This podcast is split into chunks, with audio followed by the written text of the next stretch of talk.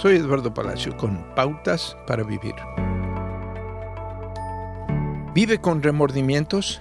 Muy a menudo nos atormenta el pensamiento de lo que podría haber sido si tan solo hubiéramos escuchado, si tan solo la tragedia nos hubiera pasado, si tan solo no hubiéramos dicho eso.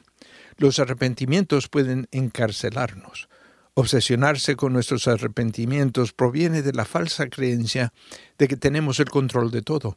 Imaginamos que si hubiéramos tomado decisiones diferentes podríamos haber evitado todos los problemas de la vida. Estamos ignorando que Dios tiene su mano en nuestras vidas.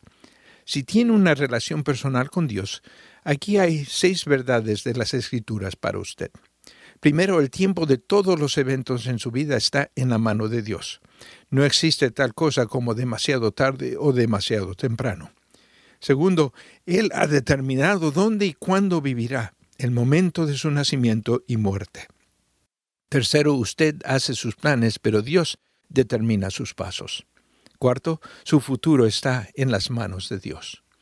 Quinto, si algo es de Dios, no puede obstruirlo, incluyendo el plan de Dios para su vida.